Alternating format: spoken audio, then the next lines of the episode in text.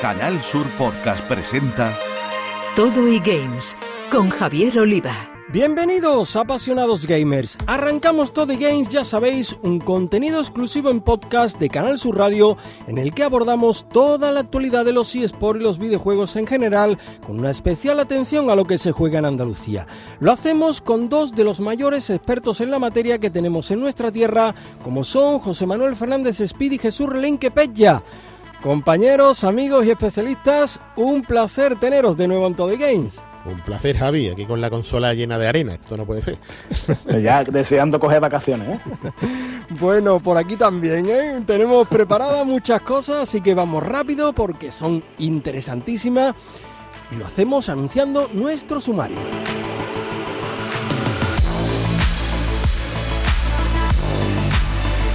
Ha terminado la Liga de Fútbol Real, pero también la virtual.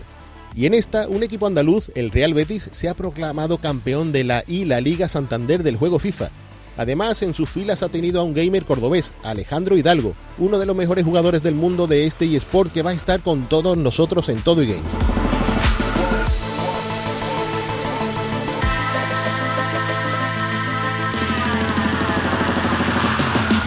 En cuanto a las noticias, destacaremos una cita ineludible, el Game Lab de Barcelona, una curiosidad en torno a Pokémon y los esperados lanzamientos del último capítulo de The Elder Scrolls Online y sobre todo el Fórmula 1 2023.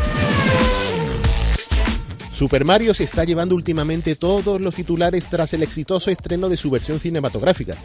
Pero nosotros hoy vamos a referirnos a otro personaje mítico de los videojuegos, Sonic y para ello contaremos con dos autores andaluces que nos van a hablar del libro que han lanzado sobre la mascota de Sega, titulado Más allá de la estela azul. Ellos son Miguel Solís y Moisés Oneto.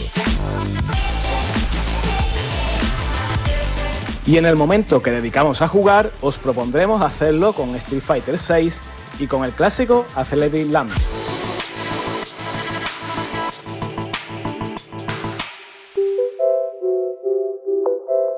Equipo de nuestra tierra, el Real Betis, se ha proclamado campeón en la I La Liga Santander del juego FIFA y lo ha hecho además con un andaluz en sus filas, el cordobés Alejandro Hidalgo, un auténtico fenómeno mundial de este eSport. Alejandro, amigo, eh, lo primero, enhorabuena y encantados de tenerte en todo el game. ¿Qué tal? ¿Cómo estás? Muchas gracias. Aquí eh, estoy bien, encantado de estar con vosotros y nada, vamos a hablar un poquito sobre, sobre el tema. claro que sí, porque hay que destacarlo. Ese título es de lo que vamos a hablar en primer lugar.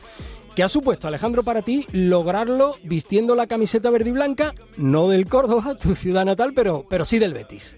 Sí, al final ya estuve en el Betis hace tres temporadas, eh, que también lo intenté, estuvimos clasificando también al, a la fase final esta, pero sí que es verdad que muchas veces es complicado ganar el título. Y bueno, al final es otro título que conseguimos como equipo. Y bueno, ya, ya llevamos varios. Y nada, pues encantado porque al final el objetivo es conseguir los máximos títulos que pueda en toda mi carrera. Y al final la liga es uno de los más importantes. Mm, y enhorabuena mm, de todo el beticismo, supongo, ¿no? Claro, claro. ya que no se pudo hace tres años, ahora que, volví al Betis y demás, pues conseguirlo es una pasada. Fantástico. Bueno, Alejandro, pues están con nosotros eh, nuestros expertos y amateurs en, FIFA, como son José Manuel Fernández Pidi y Jesús Relinque Pella, que, oye, seguro que están locos por pedirte algún consejo, pero creo que se van a comportar y se van a limitar a preguntarte, ¿eh? Creo que sí, ¿no? Algún partido le pediremos. A ver. sí, sí, es que somos muy fiferos aquí, Alejandro. Pero mira, tú, tú, eras jugador del Team Heretics, ¿no? Eres, de hecho, y como has dicho, has, jugado, ¿no? Para el Betis en esta y la Liga Santander. Y nos gustaría que nos contara cómo se fraguó ese fichaje. Cuéntanos, Alejandro. Sí, no, yo llevo compitiendo desde FIFA 18. Eh, me he clasificado a todas las fases finales de la liga. Y bueno, eh, y nada, lo que pasa es que ganar al final es súper complicado, ¿no? Eh, solo gana uno y es una vez cada año. Entonces, y cada año el juego cambia y demás. Entonces, sí que es cierto que es muy, es muy difícil estar ahí todos los años, ¿no? Que eso sí que lo hacemos. Pero ganar, eh, pues ya te digo, hasta este año nos ha dado, ¿no? Entonces, entonces bueno, eso o sea, eso por ahí, ¿no? Por ese lado. Y luego por el otro lado, pues yo llevo en Heretics ya, esta es la segunda temporada, que ya va, bueno, prácticamente a terminar, quedan un mes y medio, dos meses máximo de FIFA. Y, y nada, se hizo después de que de la temporada del FIFA 21, en la que yo representaba al Villarreal con otro club que era Clash. Y, y nada, gané, como gané la Copa de España y quedé entre los mejores de Europa y quedé de hecho top 3 en la fase final. Y perdí la final contra NIT. Eh, um, pues nada, se fijaron en mí y, y bueno, entre varios equipos decidí, decidí que Heretics era la mejor opción. Y a partir de ahí, pues el año pasado representamos al Zaragoza, porque eso al final llega al acuerdo el, el club, en este caso el Team Heretics, con el equipo de fútbol. Y este año, pues llegaron a acuerdo con el Real Betis y nada, y ahora pues le representamos a ellos. Bueno, Alejandro, eh, acerca ya de, de, la final, ¿no? Eh, que fue el pasado mes de mayo en un escenario brutal como ese Estadio Civitas Metropolitano del Atlético Madrid. Allí la final realmente se, se lleva el honor, ¿no? El, bueno, lo que es tu, tu, inseparable compañero, el argentino Matías Bonano. Pero nos gustaría que nos contaras eh, un poco más en detalle cuál fue tu, tu participación en el torneo. O sea, en el torneo como tal, sí que es verdad que no, no o sea, solo puede jugar uno en la fase final. Mm. Eh, yo como compañero aporté durante la temporada de, durante la temporada regular, que es para clasificar y, mm. y, demás, porque en función de cómo quede en el cuadro, si suman más puntos, eh, o sea, en función de cómo quede en la liga, si suman más puntos, tú quedas más arriba. Yeah. Entonces nosotros quedamos terceros, que ya empezamos desde octavo en vez de 16 y nada, esa fue la participación así, digamos, de juego, porque ya te digo, al final solo puede jugar uno, pero entre los dos nos ayudamos siempre, eh, al final tenemos esa competitividad que cuando no tienes a alguien de este nivel como compañero, pues no, no te exprime a ese máximo, ¿no? Por jugar, porque de hecho no, lo decidimos en el último torneo de la temporada que hubo antes de la, de la fase final, antes no se sabía quién iba a jugar. Uh -huh. Y, y, él quedó por encima y por eso jugó, jugó esa fase final. Así que eso. Claro, y Alejandro, lo decidís entre vosotros, ¿no? Que, que, sea, en este caso, Matías el que represente al equipo en la final. ¿Es así? Eh, no, lo decide el entrenador, que uh -huh. es Eduardo, vale. Eduardo Castellano. Y entonces él pues ve pues, los rendimientos y demás. Y como justo teníamos un torneo antes, pues dijo, mira, el, el que mejor lo haga, lo veo bien los dos, el que mejor lo haga y, y por tanto el que mejor esté en forma eh, día antes de la final, pues va a ser el que juegue. Y nada, desde ese momento a intentar ayudar lo máximo posible al compañero para que para que saque el 100% y, y pueda llegar a ganar el torneo. Pues Alejandro, al principio decíamos que contigo estamos ante uno de los mejores jugadores de FIFA a nivel mundial. Y de hecho, hace un año te proclamaste campeón del mundo de FIFA. O sea, yo, yo paso una temporada de, del modo temporada de FIFA y estoy tres horas gritando en mi casa. Cuéntanos cómo fue tu caso, porque es barbarísimo. Sí, ese fue en, el, en la modalidad de 2 contra 2, junto con Mati. Y, y sí, la verdad es que fue, fue un torneo que era la mitad de los equipos eran invitacionales porque pues eh, ella tiene un programa de, de, los mejores equipos del mundo para, para, que estén ya directamente en los torneos. Y la otra mitad que eran otros 16 se clasificaban por digamos méritos propios a través de, de los torneos. Y nada, fue en Londres allí y la verdad es que no, no íbamos con una expectativa muy alta porque al final pues iba, iba mucha gente y demás y no, no, no pudimos entrenar muchísimo en esa parte final de, del torneo, pero al final como jugábamos tanto y nos conocíamos tanto y, vivimos juntos, pues al final conseguimos, conseguimos ganar el torneo que es, o prácticamente el mayor torneo que se puede ganar.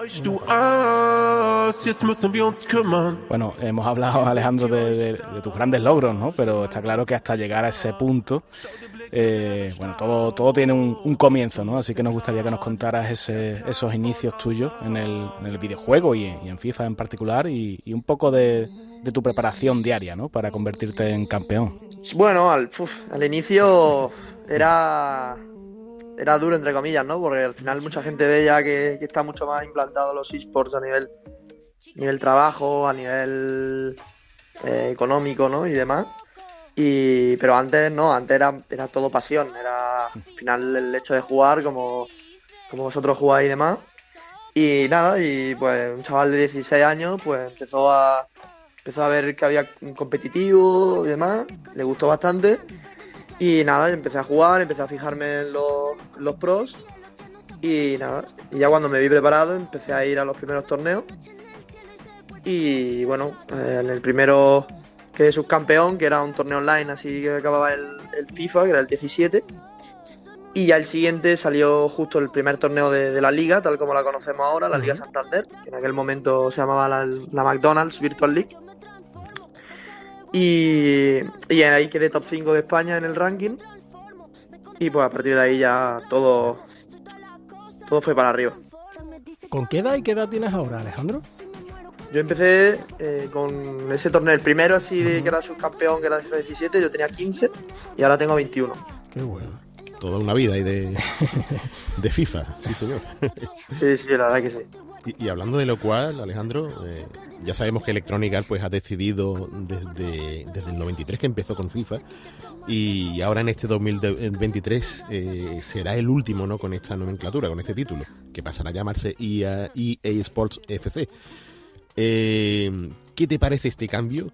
¿Qué sabes de este nuevo título? Y, me gustaría añadir, ¿qué opinas del handicap este del que hemos hablado demasiadas veces y, parece que está ahí presente?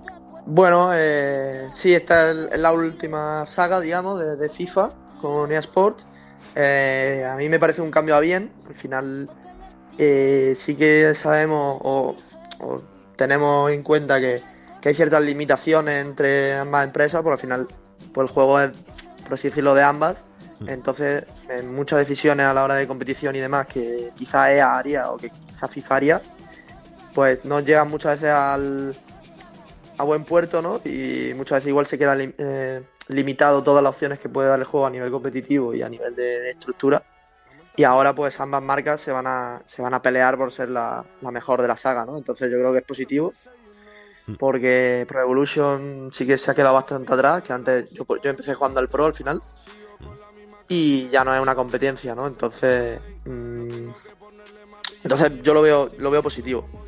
Y en cuanto a handicap, eh, a ver, es todo el debate ¿no? que tiene todo el mundo al final que juega Food Champions y que juega, bueno, FIFA en general, pero nosotros intentamos no, no, no pensar mucho en ello, apenas hablamos de eso, la verdad, porque por al final no intentamos siempre ver en qué hemos fallado, ¿no? Y, y al final si pensamos que handicap no, no vamos a mejorar al nivel que queremos, porque si piensas que handicap al final te va a anular en que el juego no quieres que gane y demás, y muchas veces cuando lo ves repetido, puedes.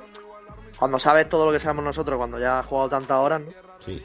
Eh, sí que dices, pues mira, podría haber hecho esto y igual en vez de tener un 50% de probabilidad de que entrase, habría sido un 100. Quizás si hubiese hecho esto, ¿no? Entonces intentamos fijarnos más en esos pequeños detalles para, para tratar de, de no fallar y no acusar el handicap. Sí, yo es que soy tan malo que lo, lo uso como excusa directamente claro, siempre. Totalmente. siempre, siempre. Totalmente. Sie siempre que hemos perdido le hemos echado las culpas y, y nos hemos venido arriba. Sí, sí eso todo, eso todo. Pero no podemos terminar, Alejandro, sin que nos confiese, a ver, ¿de qué equipo eres hincha? eso nos tienes que decir. Pregunta trampa. A ver, yo de Madrid soy yo hincha, la verdad. bueno, y, y, por cierto, no sé si algún jugador del, del, Madrid o de algunos, porque conocerán, ¿no? Porque se acercarán eh, mucho a, a, jugadores como tú, porque sabemos que son apasionados de, de, FIFA. No sé si alguno de los que has conocido. Fin, te ha pedido consejo, alguna manera de mejorar, porque entre ellos también tienen su pique a la hora de, de jugar, en los viajes, en los stages de, de pretemporada, no sé. Sí, Borja Iglesias está muy involucrado en todo esto de los esports, de hecho es embajador de Dux y demás.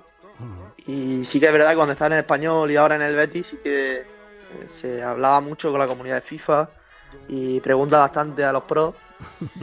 y, y, sí, sí, la verdad es que él, creo que Aitor Ruibal también está bastante involucrado. Y hay varios jugadores, la verdad. Bueno. De hecho, Arana, Arana también es otro que no sé si, si lo tenéis eh, si, si, lo tenéis localizado, está en el Eibar ahora, uh -huh. estaba antes en el Villarreal, uh -huh. que yo coincidí con él porque pues estuve antes en el Villarreal, como dije antes. Sí. Y él también, también se interesa bastante, la verdad. Yo soy la tierra, la sangre, los sueños, las ganas, el hambre, la luz en los ojos. Pues Alejandro Hidalgo, cordobés, uno de los mejores jugadores de FIFA del mundo y ahora campeón con un equipo andaluz, el Betis, de la I La Liga Santander. Enhorabuena, Alejandro, por, por todos tus éxitos. Y hoy aquí nos tienes en Todo Game para, para seguir contándolos. Muchas gracias, un abrazo. Todo y Games. Tras charlar con todo un campeón, toca abordar la actualidad del mundillo del videojuego que llega con un destacado evento, algunos esperados lanzamientos y una curiosidad digna de ser contada. Pues empezamos, precisamente hablando de un evento relacionado, como no podía ser de otra manera, con los videojuegos que se llevará a cabo a finales del presente mes de junio, en concreto los días 28, 29 y 30 y se trata del Game Lab de Barcelona. Eh, bueno, Game Lab es una plataforma de influencia que se fundó en 2005 por Iván Fernández Lobo y desde entonces, bueno, pues es una organización que, ha impulsado el talento de la industria de los juegos y de los ecosistemas empresariales pues por todo el mundo, ¿no?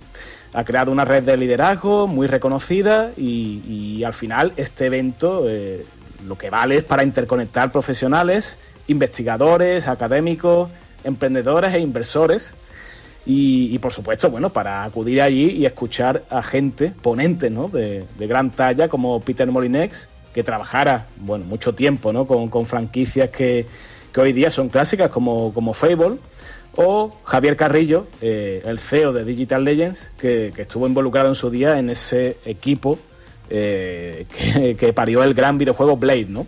Así que, bueno, Gate Lab es un punto de encuentro interesante, está claro, ¿no? Para profesionales del sector y yo creo que para amantes de, del videojuego en general, ¿no? Y es posible que este año nos pasemos por ahí todo, puede ser, puede ser. puede Pero, que sí. fíjate, ahora dejamos lo serio y nos vamos a agarrar el mando, el teclado y el ratón, porque os traigo uno de esos juegos a los que las vacaciones de verano le sientan de maravilla. The Elder Scrolls Online, cuyo último capítulo, Necrom, acaba de ponerse ahora mismo a la venta. Estamos hablando de más de 30 horas de nuevo contenido. Eh, se pueden explorar ahora dos zonas inéditas, dominar la nueva clase arcanista y, ojo al dato, que esto es muy importante, destapar un plan siniestro que amenaza la propia realidad, ¿no? Como, como la vida misma, ¿no? Eh, este capítulo Necrom, que ya está disponible para PC y Mac, y a partir del 20 de junio se puede ya saborear en Xbox One, Xbox Series, PlayStation 4 y PlayStation 5. Eh, yo ya lo estoy disfrutando en la versión PlayStation 5 y que decir que el fanático de Elder Scroll con Skyrim a la cabeza eh, quedará más que satisfecho por esta vertiente online y todo, todo lo que ofrece este nuevo episodio, que no es poco. En concreto, en este Necrom, el jugador puede disfrutar de, de, una de las actualizaciones más demandadas por los usuarios, ¿no? que es la nueva clase jugable, el arcanista, que es la primera que llega al de Elder Scrolls Online desde el Nigromante del capítulo Elsewhere, que es del año 2019, o sea, ha pasado bastante tiempo sin que añadiese este tipo de contenido nuevo. Y este personaje utiliza los poderes prohibidos de Acropofia eh, para infligir daño, absorber los golpes de sus enemigos y curarse a sí mismo y los aliados. Eh, ¿Qué más incluye este capítulo Necron? Eh, el borde de la locura, que es una nueva prueba para 12 jugadores, y el bastión nímico, que es un nuevo evento de mundo. Y no termina aquí la cosa. Eh, nos acompañan ahora dos nuevos personajes que se responden al nombre de Agudo como la noche y Azandar al Ciabietes. Nombrecitos ahí. Vaya nombre, ¿eh? Sí, pero se nos quedarán, se nos quedan grabados a poco que estemos con ellos un, unas cuantas jornadas, ¿no? Son dos compañeros que reclutaremos, podemos subir de nivel y equipar y cada uno tiene una historia, una propia historia que tendremos que jugarla, claro, eh, habilidades de combate, su propia línea de misiones, en fin, rol, rol del bueno para el veranito. Un juego que lleva ya un montón de tiempo, ¿no? Ahí dando guerra, este, este Elder Scrolls, pero que realmente no se deja escuchar tanto, ¿no? Como, como parecería. Curioso. Pero tiene una fan base que, que es súper fiel, mm. no lo abandona, ¿no? Ahí está, que, que, permanece muy activa, ¿no? Clamando y bueno, y al final pues Bethesda les hace caso, ¿no? Y, y este, esta expansión en concreto parece que responde a muchas de las peticiones que llevan ya no meses, sino años incluso, ¿no? Y, y, oye, que le sienta muy bien también la nueva generación de consolas. En PlayStation 5 corre muy bien, se ve bien bonito y, claro. y ahí estamos, que, que en fin, es un peligro para las horas. Bueno, noticias de estas que me gustan a mí, ¿no? De estas curiosas, divertidas, incluso emotivas, diría yo, ¿no? Pokémon. Pokémon, una vez más, eh, en concreto un miembro de la comunidad que, que arrastra eh, tras de sí, que nada, que al parecer le dio un arrebato de nostalgia porque él tenía hace 15 años un Charizard, el, el Pokémon este de fuego, ¿no? Y se ve que lo echaba de menos, ¿no? Entonces, claro, eh, ¿qué piensa esta persona? Bueno, pues que quería rescatar ese Charizard para jugar en el Pokémon, en el último, ¿no? En la última entrega que ha salido, que es Escarlata y Púrpura. Eh, ¿Se puede? Pues parece que sí, ¿no? Que, que había un camino bastante complejo para, para ello, ¿no? Eh, ¿Qué tenía que hacer? Bueno, pues él tenía que coger el Pokémon Colosseum, este juego de Nintendo 64, ¿no? Donde había una especie de arena, ¿no? Donde combatían los, Pokémon. Eh, tenía que conectar la Nintendo 64 con una Game Boy Advance y después, bueno, pues a partir, a partir de ahí seguir, como digo, un camino bastante longevo, ¿no? Para llegar hasta, hasta el último.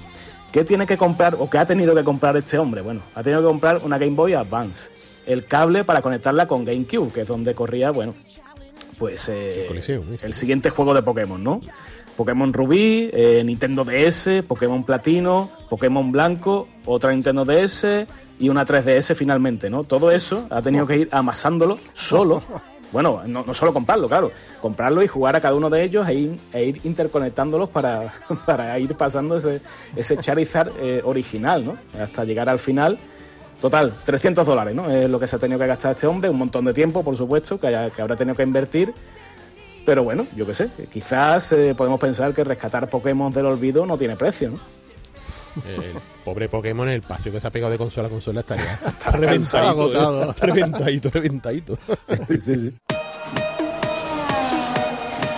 Pues mira, hablando de paseo, de, más que paseo correr, vamos a hablar de la nueva edición del videojuego oficial de Fórmula 1, el esperadísimo F1 2023, que desarrolla Codemaster ahora bajo el auspicio de Electronic Arts. Y vaya, que los fans de Fernando Alonso y compañía eh, estaban ya salivando entre las novedades que trae, ¿no? Con respecto a la edición anterior, ese F1 22 que no estaba nada mal, pero que tenía bastante quejas detrás de sí, ¿no? De, de los, de los fans, de los usuarios. ¿Qué trae de nuevo este? Pues para empezar el diseño de los monoplazas, que como no podría ser de otra manera, han sido actualizados a la temporada 23. Esto incluye el chasis, la decoración, los patrocinadores, los pilotos también están actualizados con sus respectivos monos de carreras y los cascos. Em, ¿Qué más? Eh, circuitos nuevos se añaden al calendario oficial de F1 23 los circuitos de Las Vegas y Qatar. Y los que estaban implementados en la versión anterior han sido actualizados con el escáner láser. O sea que la sensación de estar ahí en pista se adapta mucho más a la realidad. Ahora casi todo milimétricamente representado. Una pasada. Eh, ¿Qué más cositas? Mejoras de las físicas, tanto de los vehículos como los pianos. Sabéis lo que son los pianos, ¿no? Las carreras Fórmula 1. No es, no es que pongan ahí, no es que haya músicos, sino Esas montañitas, esas montañitas eh, las curvas, ¿no? con los colorines esos rojos y, y blancos.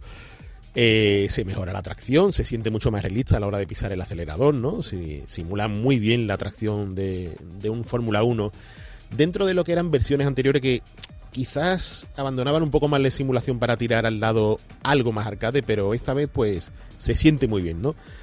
El HUD, el cuadro de, de mandos, ¿no? De, de la interfaz de usuarios actualizado, de cara a hacerlo lo más parecido posible a las retransmisiones de Fórmula 1. El HUD de los volantes también se ha actualizado y, y es que parece poca cosa, pero es que no se actualizaba desde el Fórmula 1 2019. ¿eh? Es un pequeño detalle que desde luego hace que los volantes sean más interesantes. Eh, sé que suena tontería, pero muchos usuarios juegan con el volante viéndose en pantalla directamente y, y cremita, como se ve. El sonido de los vehículos también se ha actualizado. eh, suenan los monoplazas más, más realistas, no todavía. Eh, los reglajes, ¿no? La complejidad a la hora de hacer los reglajes ha aumentado. eh, Es decir, toda la hoja de suspensiones para que el jugador se haga los reglajes que mejor se adapta a su conducción es, es fabulosamente real, ¿no? Y por primera vez desde el Fórmula 1 2014 han vuelto a, meter las banderas rojas, ¿no? Eh, aparte, ya para terminar, eh, han metido de nuevo en la continuación del modo historia, que, que lo tuvimos en la edición del 2021, y compatibilidad con gafas VR para la versión PC. En consola, por el momento se están echando para atrás, no hay compatibilidad con las PlayStation VR 2, ni mucho menos, pero todavía puede ser porque no han, no han dicho un no definitivo. Pero podemos jugar con las Oculus Quest, con las Rift, con, con todas las gafas del mercado en PC y la experiencia es brutal. Y ahora conociendo, tengo bastante cerca, ¿no? Lo que son entornos de usuarios de Fórmula 1 que hacen competiciones, que tienen sus sillas con los volantes y tal, pues competir ya con gafas de VR, eso ya es aislamiento total.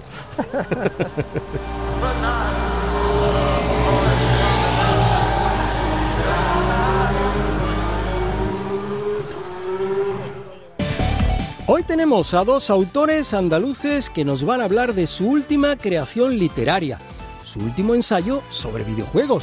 Se trata de Más allá de la estela azul, dividido en dos volúmenes, y en este caso centrados en la figura de la eterna mascota de Sega, Sonic. Ellos son Miguel Solís y Moisés Oneto, de Jerez, de la provincia de Cádiz. Bienvenidos a Todo Games y encantados de compartir estudio con vosotros. Miguel, Moisés, ¿qué tal? Muchas gracias. Pues nada, aquí encantado de repartir el tiempo ¿no? con vosotros y esperemos pasar un buen rato. Sí, hombre, yo por mi parte, Moisés, yo soy Moisés. Miguel, es que además compartimos un podcast, yo normalmente le suelo decir perro viejo en el podcast, entonces me, suena un poco raro hablar por un micro. Pero, pero sí, aquí estamos encantados. Además, cuando Jesús amablemente se puso en contacto conmigo, digo, vamos a ir del tirón. Y además, Miguel tiene que venir porque es un tío muy dinámico y yo sé que esto lo va a amenizar súper bien. Me está vendiendo mucho y no estoy a la altura, luego la expectativa, cuidado. Claro, claro, cuidado. ¿eh? Bueno, pues Pella y Speedy, que está también aquí con nosotros. Mm, bueno, ahí tenéis esas dos figuras para ustedes. Bueno, vamos a empezar. Eh, bueno, está claro que es un placer para nosotros que estéis por aquí, eh, acompañándonos en el estudio de Canal Sur aquí en Cádiz, que normalmente estoy yo eh, a solas, ¿no? Y hoy, hoy tengo buena, buena compañía. Así que para empezar del tirón vamos con la primera pregunta, eh, que yo creo que es lógica, ¿no? ¿Por qué os gusta tanto el, el puercoespín azul? ¿Qué tiene de especial Sony? Uh, ¿quién empieza, Moisés? Venga, Está para los dos, ¿eh? Está para los dos, ¿no? Sí, venga, nos vamos repartiendo el turno de palabras. Venga, vos. Venga, empiezo yo, que parece que estoy hablando. Venga, empieza Miguel, empieza Miguel. Venga. Mira, yo lo primero que recuerdo cuando era pequeñito, cuando tuve una Master System 2, que ya llovió, Mm.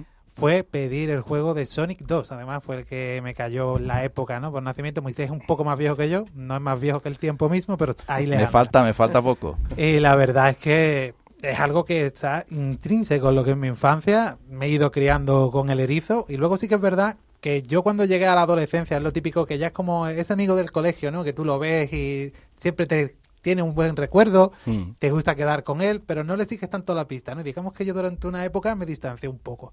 Hasta que llegó un momento en que dije, ¿por qué me he distanciado yo de este personaje con lo que significó para mí en su día?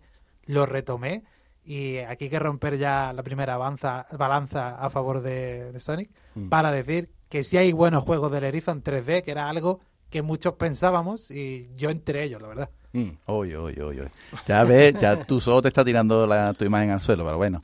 Eh, yo por mi parte, yo soy más viejuno que el señor Perro Viejo, yo ya, que el señor Miguel, perdón. Yo es que... Igual, da igual. Ya Es lo que mismo, es es la lo costumbre, la costumbre, ¿verdad? Y, y nada, yo, mi- en mi caso es que sí es verdad, yo soy más viejo uno que él, yo ya voy de los 40 para arriba. Y entonces, claro, yo recuerdo, allí en Jerez había, un, bueno, sigue estando el Hipercore Jerez, y recuerdo cuando ponían los kioscos estos de consolas, Claro. y yo venía de jugar de Atari, Game Watch, la, la- los microordenadores, ¿no? Y yo recuerdo que aquella vez que yo me crucé con Mega Drive y vi aquel Sonic, yo no daba crédito, porque decía, ¿cómo va tan rápido, tío?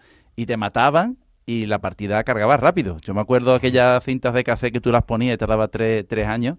Y claro, aquello me parecía un- una locura, la música, los efectos, todo. Y me, me enamoré de ese videojuego tanto que a día de hoy sigue siendo el videojuego que más he jugado en mi vida. Todos los años me paso mínimo una vez el juego completo, el- eh, por lo menos el uno, el, El uno uno. de Mega Drive. Mm. Yo también recuerdo haber ido a- al Hipercode de Jerez. ¿eh? En Hacíamos- era una excursión para nosotros. ¿eh? Íbamos de, de Cádiz a Jerez y, y fíjate.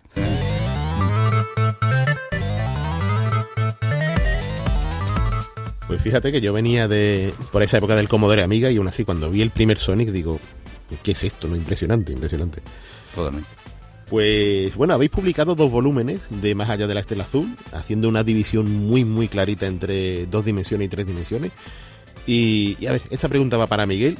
Eh, ¿Cómo ha sido el trabajo de dividirlo en esas dos mitades y qué quedará equilibrado entre ambas? Pues mira, la verdad es que nos llega un poco de rebote, porque nosotros cuando se ponen en contacto héroes de papel para escribir el libro, en principio era un proyecto solo, no eran dos libros. Empezamos a escribir, hicimos el proyecto entre los dos Y es algo que cuando se escribe a cuatro manos, pues sin querer puede que se te vaya un poco más, ¿no? Me suena a mí eso. Entonces, claro, llegó un punto en que nos íbamos dividiendo el trabajo, pero no de una manera clara, sino yo voy tirando por aquí, voy encontrando información, Mm. vamos haciendo el proceso de documentación, yo voy aportando algo. Te lo paso a ti, Moisés. Que tú tienes información nueva, la aportas, que es algo que ya está, lo dejamos así. En fin, que empezamos a escribir, a escribir, a escribir, y cuando mandamos el proyecto, nos dijeron que le había gustado mucho, pero que era inabarcable. que la extensión era bastante larga. Nosotros lo hicimos desde el principio hasta el final, un solo volumen. Y quiero recordar que eran más de 750 páginas. Es que nos venimos muy arriba. Y nos quedamos, hay cositas que se quedaron en el tintero, ¿verdad? Claro. Yo ahí- de hecho pensamos en hacer un bestiario y una historia, pero después ya Ah. dijimos, espérate, tío, relax. Vale. Vamos a relajarnos y de hecho Ricardo, al que le mandamos un abrazo, ¿verdad? Ricardo de Héroes de Papel, nos dijo, tío, eh, estamos encantados con el libro, pero es que esto es una locura, tío. Ya. Bueno, en mi caso yo también empecé eh, con los primeros Sonic, ¿no? En Master System, Mega Drive. Eh, voy a comentar algo que quizás sea algo polémico y por lo que os he escuchado eh, os va a gustar, ¿no? O, quizás no, ¿no? Uy, uy, uy. Yo siempre he tenido la sensación de que la era 3D, salvo contadas y honrosas excepciones, eh, está muy lejos ¿no? de capturar la esencia de lo que fue la primera época. ¿no? Mm. Esa primera época que para mí el cenit de calidad fue Sonic CD. Bueno, esto es un poco subjetivo, ¿no? Pero en mi caso yo creo que fue eh, brutal, ¿no? Así que se lo voy a preguntar a Moisés, a ver, A ver, ver, a ver. qué opina al respecto de lo que acabo de comentar. Vale, vale. Oh, yo estoy. Siempre hay un poco de división en este Mm. tema, ¿no? no yo hoy no voy a hablar de si Sonic CD va después del Sonic 1 o del Sonic 2, ¿vale? Ese, o- ese no es el tema de debate hoy. Sí. Que sé que habrá muchos cegueros diciendo, uy, uy, uy, vamos a, va a meterse en un fregado. Pero Sonic CD me parece. Sí, me parece un juegazo, ¿no? Y además. Tener la dirección a Naoto Oshima, que es el diseñador del personaje, enfrentarse a un proyecto que supuestamente iba a contar un poco también de la mano de Yuji Naka desde Estados Unidos y al final se quedó solo. Y yo sí creo que hay, hay una cosa que está claro, que en la etapa clásica de Sonic sí que está muy claro que todo el éxito del personaje, toda la relevancia que tuvo el personaje eh, era muy fuerte, muy, muy patente y todo el mundo le tenía un, cariño especial al personaje. Y es una cosa que a partir de, sobre todo de Sonic Adventure 2, eh, la entrega para Dreamcast, que conforme ya Sega anunció también el cierre, luego no- nos adentramos también en una etapa un poco extraña, ¿no? De muchos juegos que no llegaron a tener mucha calidad ni tampoco relevancia. Y, y también sumado a que en Sega Sa- Saturn no tuvimos realmente ningún Sony de plataforma. Y mucha gente dice que no tiene importancia, pero realmente la tiene. Porque tuvimos ahí a PlayStation dándolo todo, con un Crash Bandicoot dando una caña absoluta y Super Mario 64, que bueno, fue el referente ¿no? absoluto del género. Y yo estoy de acuerdo contigo. Yo creo que la etapa clásica siempre va a ser, cuando se habla de Sonic, todo el mundo piensa Sonic clásico. Y yo Mm. creo que eso, yo ahí no te puedo quitar la razón. Y además, Sonic CD, esa banda sonora, Claro. eh, eh, vamos, una maravilla. Ya. Pero vamos, yo creo que es más allá de, de la nostalgia, ¿no? Que muchas veces se, se esgrime como eh, excusa para todo, ¿no? Es que yo soy un nostálgico y mi época de Master System pues es la mejor. No es por eso, ¿no? Es porque claro. realmente la calidad de esos juegos era brutal, era muy elevada y en comparación con lo que vino después, pues claro, no, no llegó a, a ponerse a la altura. Era muy complicado también. Sí, sí, además tenía muchos elementos en su contra. Por ejemplo, digamos, el juego estaba tan tan centrado, eh, tan pensado para el modelo 2D, Ya. que el salto al 3D que fue una locura, tío. Le costó mucho. Eso es lo que yo iba a comentar, ¿no? Que mientras que parece que Nintendo dio con la clave con Super Mario Eso enseguida, es. con Sonic no sabían qué hacer. Y es Mm. que conseguir la velocidad del personaje en 3D cuando el 3D están haciendo es bastante complicado. Sí, sí, Les costó mucho. Durante la época de Sega Saturn hubo cancelaciones de proyectos. No es Mm. que no hicieran nada, es que no sabían cómo hacerlo, básicamente. Mm. Y ya cuando llega Dreamcast, pues sacaron dos juegazos, porque son dos juegazos los que Sí, sacaron, sí. pero la verdad es que Dreamcast no acompañó en ventas. No iba bien, el personaje se había llevado mucho tiempo un barbecho y a lo mejor ya no era tan relevante para los que estaban empezando Claro. y se quedó un poco ahí relegado al olvido, entre comillas. Siempre tiene una legión de seguidores, pero creo que entre no haber sacado ningún juego en Sega Saturn importante y que cuando los sacas buenos es de una consola que no tiene éxito, pues le has puesto los clavos ¿no? al ataúd. Totalmente, totalmente. Sí, exactamente. Estaba ahí como casi entrando, ¿no? En, el, en ese marco de circunstancias de ser un personaje de nicho, ¿no? Casi, ¿no? Ya. Mm. Pero bueno, nadie nos quitará lo de la horca detrás de, de Sonic en el Adventure. Guau. Eso es Pepinazo, ¿eh? un momentazo impresionante. Pues vamos a profundizar un poquito más en los libros y, y me gustaría que nos contase eh, el proceso literario en sí, ¿no? ¿Cómo fue? La planificación, la escritura, la, escritura, la corrección, la edición con héroes de papel. Pues, bueno, si quieres, bueno, si quieres podemos contar incluso cómo se pusieron en contacto con nosotros, que mucha gente que le sorprende un poquito. Eh, todo, todo viene a que yo en Twitter tengo una cuenta que es arroba seguero y, y de repente un día recibo un mensaje privado, un MD, como ponen ahora los, los de la generación Z, y resulta que ahí, bueno, me, me escribe una persona, se llama Ricardo, me comenta que es editor, no sé qué, de Héroes de Papel, y yo al principio digo, hostia, esto no será una estafa, ¿no, tío? Este no será primo del príncipe de Nigeria. yo, yo estoy ahí... toda- Sospechoso, ¿no? Claro, claro, pero tal... eh, me estuvo dando, me estuvo explicando bastante cosas y me dijo que yo estaba interesado en un proyecto sobre Sega y que qué podía yo mm, ofrecer, qué, qué ideas podía aportar. Resulta que, bueno, yo siempre quise hacer algo de Sony, lo tenía muy claro, desde que era un niño. Y se lo propuse y me dijo, pues lo que nosotros estábamos buscando, ¿no? Hacer un proyecto de este tipo. Y bueno, pues empezamos con el tema, le mandamos, ¿verdad?, un primer capítulo y le mandamos también una, una estructura. Claro, lo primero es, a nosotros no nos conocen de nada realmente. Ay, ay, nosotros, vale, tenemos un podcast, eh, se lo explicamos, os hacéis vosotros los guiones, sí, nosotros llevamos todo adelante y la verdad es que estamos contentos. Vale, pues vamos a hacer una cosa, hacer una estructura del libro y mandarnos un capítulo. Vamos a ver si nos gusta lo que habéis propuesto y cómo está escrito, porque, a ver, no- yo leo mucho, pero yo no he escrito en mi vida, entonces pues también tienes esa cosa, ¿no? De daré la talla o no. Claro. En fin, que lo hicimos en un periodo bastante corto, Ujú. la planificación, mandamos un capítulo completo básicamente Mm. y esperamos la respuesta. Y la verdad es que estuvimos esperando bastante que hasta pensamos. y si no ha gustado y no saben cómo decírnoslo, Eh, pero bueno, la verdad es que a partir de ahí sí que es verdad que ya nos dieron el ok y ya a partir de fue eh, buscar. Y el problema que hay con Sonic, yo siempre lo digo, eh, que hay muchísima información, hay muchísimo contenido, es un personaje súper transmedia, hay de todo. Ahí tiene un fandom muy fuerte y además también exigente, porque no sé decirlo.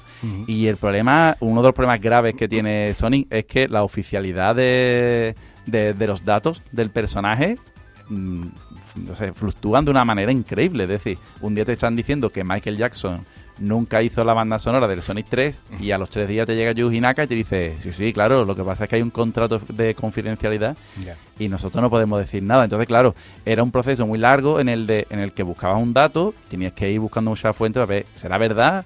Vamos a ver quién lo dice y en qué momento, ¿no? Entonces, sí que ese proceso ha sido bastante más largo, nos llevó mucho más trabajo de la cuenta y después nos dimos cuenta de que teníamos, pues, yo qué sé, miles de páginas de, de contenido, pero no editado ni escrito, sino de información. En bruto, digamos. Claro, en bruto. Ya. Y bueno, luego era darle una estructura y al principio lo vimos como una vorágine, como diciendo, hostia, a ver cómo le vamos a dar nosotros, mete mano a esto. Pero después el proceso está, ha sido un proceso muy bonito, lleno, cargado de amor ceguero, porque luego te vas metiendo en faena y te dices, hostia, es que este, de este ju- juego le tengo muy buenos recuerdos, tío. Y, y la verdad es que, bueno, eh, el proceso sí, largo, pero al fin y al cabo, después de un proceso también de verdad, de por cómo vas, cómo no vas, qué vamos haciendo. claro, además también como es un proyecto que abarca varias partes, no solo hablamos de videojuegos, hablamos de las películas, Ay, hablamos ay, de series, hablamos Claro. de cómics, hablamos de la creación de Sega como empresa, de cuando Sega busca una mascota, Sí. música, curiosidades, juegos cancelados. Lo que hacíamos era, ¿qué me apetece escribir hoy? A lo mejor estoy un poco saturado de jugar un juego y ponerme a plasmar ¿no? mis experiencias, un juego que a lo mejor estaba ahí un poco más oculto, un juego que Mm. hacía tiempo que no probabas. Me apetece a lo mejor escribir un poco sobre lo que son los cómics. Me voy a documentar un poco, leo algún cómic que otro, me hago una idea general y empiezo a escribir. Mm. Y vamos dando saltos un poco. Por lo menos Mm. yo era el proceso que llevaba. ¿Qué me apetece hacer hoy? ¿no? Claro, Pues claro, por claro. aquí tiro. Luego se lo pasaba a Moisés. Mira, revisa por lo que puede ocurrir. Si tiene más información, algún fallo ortográfico que, que me haya comido con patatas para mandarlo todo lo más algún bonito. dato, ¿verdad? Que hay veces que decía yo, espérate, que este dato no era con... Y entonces te lo repasabas todo entero y te lo iba leyendo. Y cuanto más información buscas, te vas encontrando más información que desconocías. Ya. Y es algo que no te deja de sorprender a ti mismo que estás escribiendo sobre el personaje, que crees que conoces mucho, Mm. pero siempre hay algún dato más que te fascina. Totalmente. Sí, sí, sí. A ver, un proceso eh, complejo, muchas veces agotador, pero bonito, está claro. Sí, sí, sí. sí. Sobre todo si te gusta lo que estás haciendo. Hay otras veces que son encargos o algo parecido que, que lo tienes que acabar, pero dices, yo a ver si he acabado pronto, ¿no? Y me lo quito de encima y tal. Pero en este caso está claro que, que no fue así.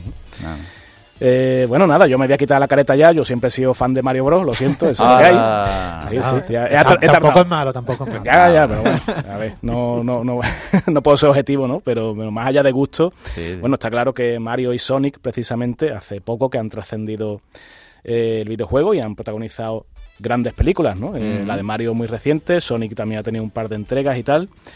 Eh, os voy a preguntar cómo visteis este salto al cine de, de Sonic. Bueno, Venga, ¿Quién quiere empezar? venga, empieza tú, que tú eres el de cine. A mí me gusta mucho el cine, soy un cinéfilo. Y yo lo, lo miré un poco ahí a regañadientes. No sabía muy bien cómo tomármelo. Yo siempre lo dije. Si en los 90 tú me dices que van a hacer una película de Sonic con Jim Carrey de protagonista, eso lo firma cualquier niño. Hombre, Sí, está sí, claro. sí. A día de hoy tú dices, hostia, Jim Carrey está ya un poco pasado de rosca, diría yo. No sé yo hasta qué punto, además, como Robotnik, ¿no? Que es un personaje más bien obeso, tampoco lo veía yo aquí mucho sentido, pero bueno. Vi la película, me gustó, pero siempre voy a criticar algo. Mm. Y es que creo que Nintendo aquí mima un poco más Sí. sus productos porque, por ejemplo, ya sea la película de Super Mario, la nueva, ¿eh? la antigua no vamos a hablar porque No, esa ya... no, no la he mencionado. Ahí no cuido nada. A propósito. Fuera, fuera. Pero tanto la película de Super Mario como la de Detective Pikachu, Sí. lo que para mí hace que no hace la película de Sonic es proteger muy bien el ambiente y el entorno. Ya. ¿Qué hacen en la película de Sonic? Te cogen al personaje y lo traen al mundo real. Es decir, te estás quedando con lo que te interesa, pero estás partiendo toda la mitología por la mitad. Estás dejando un mundo que no vas a ver en toda la película, básicamente. Y es lo que le eché yo un poco en falta. Pero sí que es verdad que funciona mucho como una road movie, ¿no? De Sí. comedia. Un personaje que yo temía por los trailers. Bueno, eso es otra. El primer trailer que nos mostraron tenía Sonic una boca que. Un aspecto que era. Inolvidable, deleznable. sí, sí. Yo creo que eso fue una campaña de marketing. Que dijeron, voy a mostrarte el muñeco más feo que, que hemos hecho, que me critique todo el mundo porque me vais a criticar, y te lo arreglo y me vais a aplaudir. Y yo creo que es una campaña de marketing bastante buena en caso de que así fuera. Además, hay por ahí unas imágenes que por eso lo pensamos, en el Sí. libro lo comentamos, que se veía durante la grabación de la película, que utilizan un muñeco para que los actores sepan a dónde mirar, ¿no? Cuando están interactuando con ellos.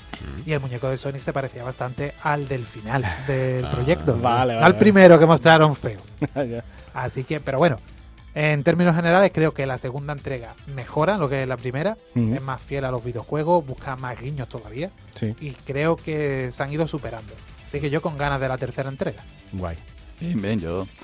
Bien, como hombre, como fan de Sony sí que fue un- una alegría. Eh, Yo me quedo con una cosa que dice Miguel y es verdad que eh, ya con 40, ya verte una película de Sony, verte una sala de cine con muchos niños es una cosa que ya no es lo mismo, es tontería. Lo coge con ganas, porque eres muy fan del personaje y, y bueno, pues te hace ilusión ver a muchos niños, ¿verdad? Que, mira, se vuelven a ilusionar con el personaje, se visten con camiseta y cositas del, del personaje. Pero sí que al principio me chocó un poco. Ya luego cuando vi las películas me gustaron. No es que sean ninguna maravilla. No es el padrino, ¿verdad? amigo? pero, pero está bien. Y bueno, eh, la película también de, de Mario, bien. Yo creo que eh, hacen un poco ese juego de te ponen guiños para nostálgico, pero en cierta forma no dejan de buscar un público nuevo, ampliar horizonte. Y bueno, ya hemos visto el éxito que ha tenido Mario, que ya no sé a dónde va a llegar, tío. Sí, sí. Se le ha pasado la mano, en verdad. ¿eh? Qué barbaridad. No lo quería decir, pero bueno. sí. Sí, Las de. Sonic fueron bien. También hay que tener en cuenta que la primera de Sonic se estrena Ya. y cuando iba bastante bien llega la pandemia. Ay, ay, ay. le pegó un corte brutal. tuvo mala suerte. En cuanto a recaudación. El COVID, el COVID tuvo la culpa de que no vendiera más, tío. Yo lo digo. Bueno. Bueno, dio una cosa buena, ¿no? Que fue ese Sonic feo. No sé si lo visteis en la película de Chip and Dale. Chip Ay, sí, sí, sí. sí, sí. Increíble, increíble. Le quieren hacer una serie, de hecho, una serie de televisión de Sony Feo. O sea que al final va a triunfar y todo. Spin-off. Ay, ay, ay. Voto por ello. bueno, pues para ir terminando, y esta pregunta va para ambos, eh, sabiendo lo que ha ocurrido en estos últimos tiempos, ¿no? El auge, la proliferación de libros especializados. ¿Cómo veis el estado del mundo literario de ensayo de videojuegos? Venga, Moisés, que empiezas tú ahora. La verdad, bueno, venga, yo me atrevo. Eh, yo creo que estamos en un momento bastante álgido. Por ahí una producción enorme de, de libros de videojuegos. De hecho, actualmente, y sin salirnos de, de la editorial de Héroes de Papel, están incluso trayendo libros, lo están traduciendo a nuestro idioma. Dentro de poco creo que se lanza el de Game Boy, me parece. Sí. Y, están trayendo bueno pues muchos libros están animando también a mucha gente a que se anime a escribir libros de contenido y, y me parece una maravilla porque hay muchos grandes fans que tienen mucho que decir y ya no tienen que esperar a que haya alguien que esté muy metido en el mundillo de, me refiero sobre todo en, el mundo del literario, a que se ilumine un día y diga, mire, me llama la atención este tal personaje, voy a ver de qué puedo hablar, ¿no?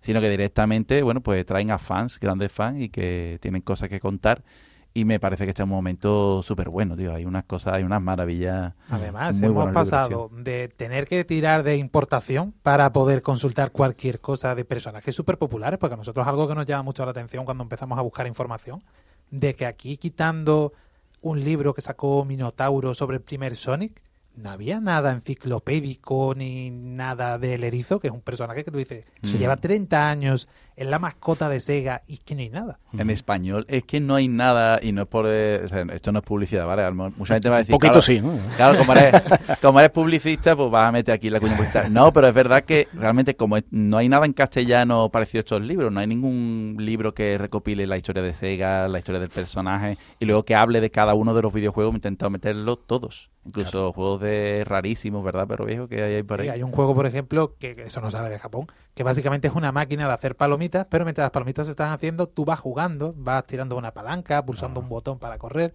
y son curiosidades que la gente a lo mejor no sabe ni que existe. Mm. Claro. Pues todo eso, todos los juegos que hayan salido de Sony están metidos en Están ahí, a tope. No me ha dejado ninguno. Bueno, por lo menos lo hemos intentado, ¿verdad?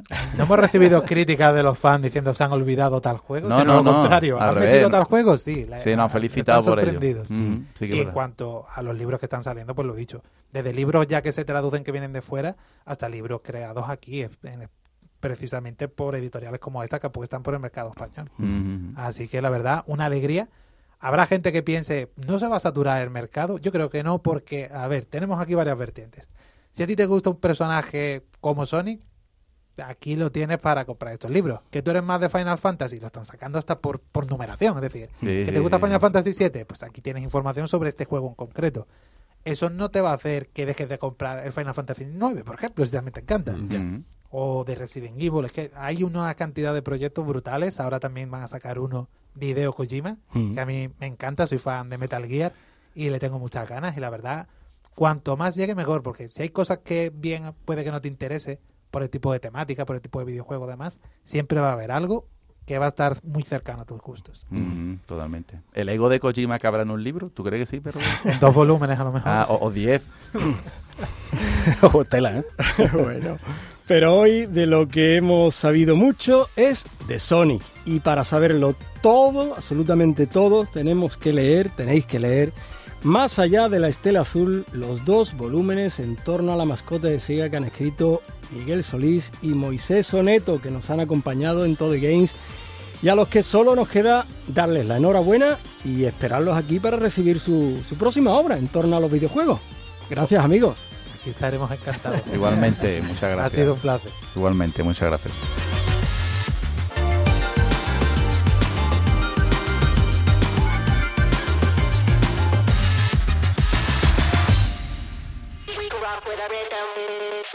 Todo y Games.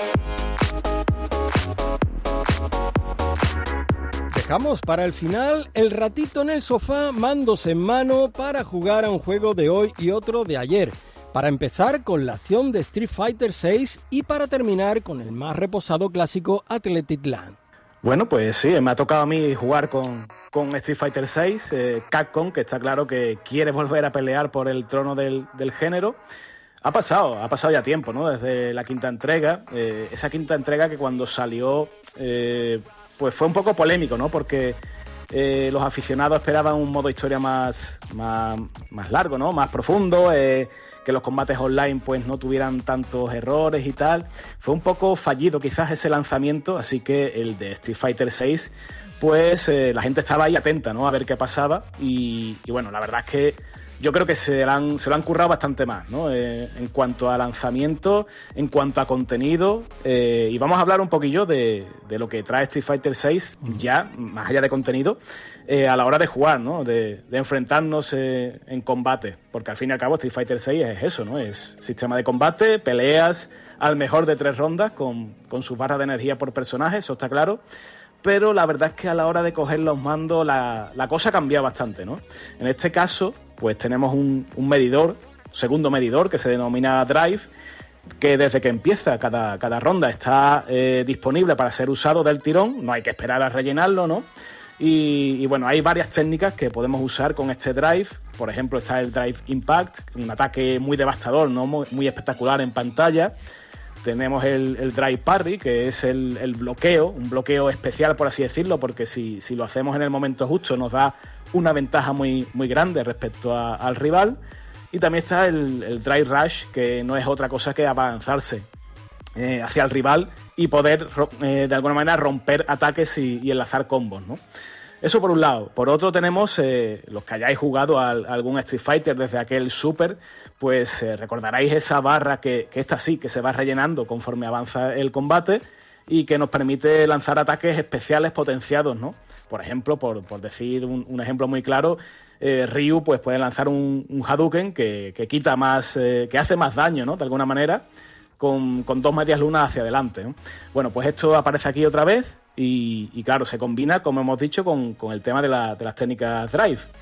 Eh, el tema de las técnicas drive también hay que comentar que, si abusamos de ellas, pues el luchador pierde, de alguna manera se quema, ¿no? El burnout que se llama, pierde energía y le cuesta eh, hacer más daño en, combate. Con lo cual, de alguna manera, abre muchos abanicos de, táctica, ¿no? de, formas de, afrontar un combate y eso está guay, ¿no? Eso está bien. Está bien, lo que pasa es que, choca con otra decisión que me parece que yo creo que es controvertida, ¿no? De hecho ya, ya está generando debate, ¿no? Porque hay un modo de control mm, que se llama moderno, que permite que todos los movimientos especiales, los que hemos comentado de Drive, eh, eh, los, movimientos especiales eh, potenciados, bueno, pues se ejecuten con un simple botón y una dirección en el mando, ¿no? ¿Qué hace esto? Pues de alguna manera equilibra fuerzas, ¿no? Entre el que es hábil, el que tiene ya experiencia práctica con, el mando, con Street Fighter, y la que, bueno, que acaba de llegar o a lo mejor es menos, menos hábil, ¿no?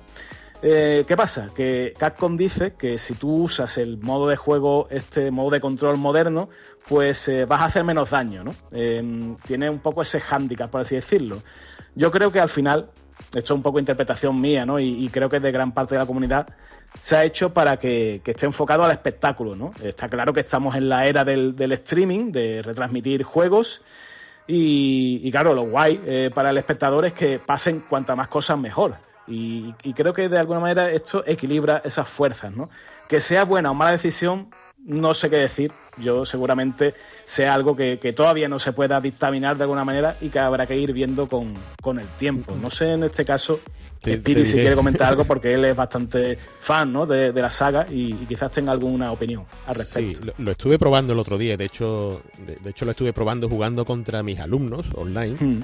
Eh, lo hice hasta por streaming y todo. Y algunos de ellos pues se cogían precisamente el modo este, el modo el nuevo modo moderno para hmm. hacer magias. Al, final se ve que incluso eh, por, muchas habilidades que tengas a nivel de hacer todos los poderes y tal, si no tienes la experiencia de jugar, eh, no haces nada, absolutamente nada. ¿Sabes? Esa manera de, de cómo moverte, de cómo saltar, de cómo saber trampear al enemigo y todo eso, ¿no? Y no, ninguno me ganó un combate. O sea, ni uno solo. y venía con algunos que, sí, sí, yo participo en campeonatos de Street Fighter. En la calle tampoco te ganan, ¿eh? Tampoco, tampoco. Pero oye, divertidísimo, ¿eh? Divertidísimo. Una maravilla la veteranía que, es un grado, Está claro. ahí está. Eh, bueno, antes de terminar, sí queríamos comentar algunos em, modos de juego ¿no? novedosos que se han introducido. El tema del World Tour, en el que tenemos que hacernos un personaje customizado y recorrer una ciudad que se llama Metro City, que nos sonará si hemos jugado al, clásico Final Fight, ¿no? Este que era un yo contra el barrio y tal, y, y que de alguna manera, bueno, aquí se ofrece una forma distinta de jugar, ¿no? Eh, no tiene nada que ver realmente con, los combates de toda la vida, pero oye, se, agradece que haya, eh, como decimos, ese contenido que, quizás se echó de menos en, otras entregas previas, ¿no? Tenemos 18 personajes eh, para elegir, al menos de, salida, ¿no? Que suponemos que se irán ampliando. Hay un modo de entrenamiento muy, muy, muy currado, ¿no? Para, sobre todo para lograr dominar todas las técnicas drive que hemos comentado antes y la verdad que el, el online, ¿no? Ese Battle Hub que hay, que es una especie de, de salón recreativo, ¿no? De antaño, donde la gente se, se reúne para ir eh, buscando partidas, pues también funciona bien, ¿no? Con, con, un código de red bastante depurado que, al que parece que no le podemos poner pega, ¿no?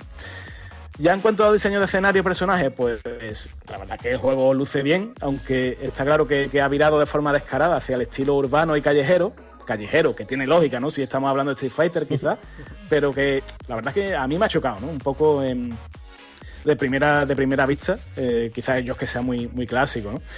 Con la banda sonora me pasa un poco también lo mismo, no digo que sea una banda sonora mala, pero es verdad que es muy distinta a lo que estamos acostumbrados a escuchar en la saga y, la verdad que choca un poco, ¿no? Pero en general, Street Fighter VI yo creo que, si teníamos ganas de jugar a, juegos de lucha, y aunque parezca que por momentos se pueda desmarcar un poco del clásico Street Fighter, creo que, como digo, como juego de lucha es redondo, es completo y tiene muchas posibilidades por delante. Sí, una vez te pones a los mandos, eh, dejas mm. atrás la estética audiovisual, ¿no? Que, que no es mala, tiene cosas impresionantes, ¿no? Yo lo he flipado cuando mm, un Ryu, por ejemplo, dobla el brazo y se ve como el bíceps se hincha y, le salen las venas y todo. O sea, son detalles magníficos que a lo mejor contrastan con la estética, que te puede gustar más o menos, ¿no? Yo claro. echo de menos esas bandas sonoras tipo Street Fighter y X, por ejemplo, ¿no? Pero que juegazo, que es un juegazo de lucha, eso es innegable. Y pero vamos a dejarnos de tortas. Vamos a irnos vamos a irnos al parque, ¿no? Como dicta la temporada estival, las vacaciones, ¿no? Vamos a irnos con Athletic Land, un auténtico clásico que para muchos usuarios de MSX, porque solo salió para este ordenador, para MSX, es hablar de una de las primeras experiencias religiosas, ¿no? A los mandos de este sistema. Eh, ¿De qué va este Athletic Land? Pues se basa en gran medida en el clásico Pitfall de David Crane, ese juego clásico de plataformas, ¿no? Eh, anterior incluso a Super Mario.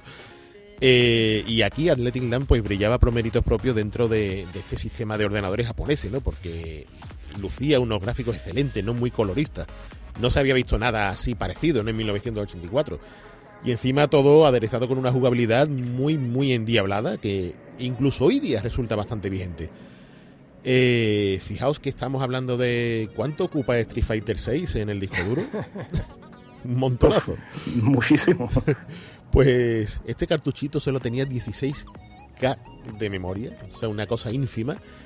Pero ahí teníamos un arcade de plataformas puro y duro, un pasapantalla en, en el que cada escena realmente te exigía un reto no digno de consideración. Eh, y es el juego que por excelencia podíamos encontrar en los escaparates que lucían los ordenadores, ¿no? Las tiendas, ¿no? Enseñando aquellos Sony, aquellos Canon, los ordenadores MSX de Mitsubishi y demás grandes compañías de, de ese estándar japonés, ¿no? Y veíamos eso, veíamos un juego sencillo, con muy buena pinta de cara a la jugabilidad y muy bonito, muy bonito. Eh, ¿Por qué se popularizó tanto esta Athletic Land? Pues fue en gran medida porque se impulsó por la fenomenal distribución de Sony, que por aquella época eh, eran los principales valedores del MSX, sobre todo aquí en España, ¿no? Eh, empujó en las ventas del MSX, pues cosa mala. Y no fueron pocos los Athletic Land que se vendieron junto a un MSX a mediados de, estos años 80. era tal su calidad que convenció a los señores de Coleco, los responsables de la consola ColecoVision, y, de las muñecas repollo, eh, que, este es un dato muy importante, para hacer el juego oficial de las muñecas repollo, de las Cabbage Patch Kids para la consola ColecoVision. Eh, ¿Qué más decimos de Athletic Land? Pues bueno, que era un, cartucho ciertamente básico, pero que en su momento nadie era capaz de discutir lo completo de, de, su envoltorio, ¿no? Siendo uno de los primerísimos juegos que de verdad aprovechaban lo que era el sistema MSX, ¿no? Esa primera generación del MSX. Pero más allá de eso, parecía que Konami proponía un juego infinito, de eso que avanza y avanza, saltando plataformas, esquivando avispas, piedras, sorteando complicadas fuentes, ¿no? Con esos pescados puñeteros que saltaban y, te fastidiaban la vida. Y parecía que nunca acababa, ¿no? Con esa dificultad progresiva, pero, oh, sorpresa. Eh, una sorpresa para los más capaces, ¿no? Y entre ellos me estoy yo, por supuesto. Por favor. De hecho, fui la primera persona que en su día publicó que, este juego tenía créditos, en una época en la que ningún juego de Konami estaba acreditado, había una política muy severa por parte de la empresa, no podían salir los nombres a relucir de ninguno de los autores, esto ya fue algo que con Kojima y Metal Gear empezó a cambiar, y cuando llegabas a la escena 99 y pasabas esa escena 99, que ya te digo que esto es cuestión de horas y ven las mismas pantallas una y otra vez, no tener vida por esa época, básicamente. y de repente te aparece un mensaje que dice All Stage Clear. Y debajo los nombres de los responsables del cartucho. Te ponía Program A, H, Y y latina. Sound Y, O. y CG, que yo asumo que es Computer Graphics, eh, RSCK. O sea, ya deduces tú quién era la peña esa, pero bueno, ver para creer, ¿no? Era algo totalmente inesperado y que no comparte ningún otro juego de, de Konami de la época, ¿no? Y es que como solía ser habitual en, la, en estas empresas, ¿no? Sobre todo las empresas japonesas, bueno, las americanas también tenían este, este tipo de situaciones, ¿no? Las órdenes que tenían los programadores de Konami eran de permanecer en el más completo de los anonimatos. Ya se sabe, aparte de para fastidiar los fichajes de la competencia, era, digamos, cosa de tratar de darle el mínimo reconocimiento a estos trabajadores, ¿no? No fuera a ser que pasara como, como que pidieran un aumento de sueldo o algo, ¿no? y sino que se lo digan a Yoshiki Okamoto, que precisamente trabajaba en Konami y lo despidieron por pedir un aumento y se fue a Capcom a, fíjate la casualidad, a crear el primer Street Fighter. Estamos ahí, está, todo conectado, ¿eh? Todo, una cosa ¿eh? ahí mágica. y claro, el efectuar una maniobra semejante pensando en que nadie se atrevería a llegar al final de Athletic Land es como poco un gesto que se ve alucinante hoy día, ¿no? Sobre todo pensándolo con mucha retrospectiva. Y es curioso lo de esta anécdota, ¿no? Después de tantísimos años, que, es cuando me reencontré con ese juego de mi niñez, ¿no? Logré descubrir ese secreto tan extraño. Y dentro de lo que era ese dorado año 1984 que tan buenos juegos nos regaló, ¿no? Y digamos que es como si se hubiese cerrado un ciclo, ¿no? Como si el maravilloso Athletic Land me hubiera regalado una visita a aquellos viejos tiempos en los que el que esto suscribe pues vivía, ¿cómo decirlo?, cómodamente, sin más problema que el de avanzar hacia la siguiente pantalla. Llegamos al final de esta nueva entrega de Todo Games, el podcast exclusivo sobre videojuegos de Canal Sur Radio, que ha estado realizado técnicamente por Álvaro Gutiérrez y Adolfo Martín, al que os pedimos que os suscribáis en nuestra plataforma o también en Spotify o Google Podcast. Nuestros expertos José Manuel Fernández Espíritu y Jesús Relinque Pella se despiden hasta septiembre y mientras tanto... ¡A seguir jugando! En Canal Sur Podcast han escuchado todo eGames con Javier Oliva.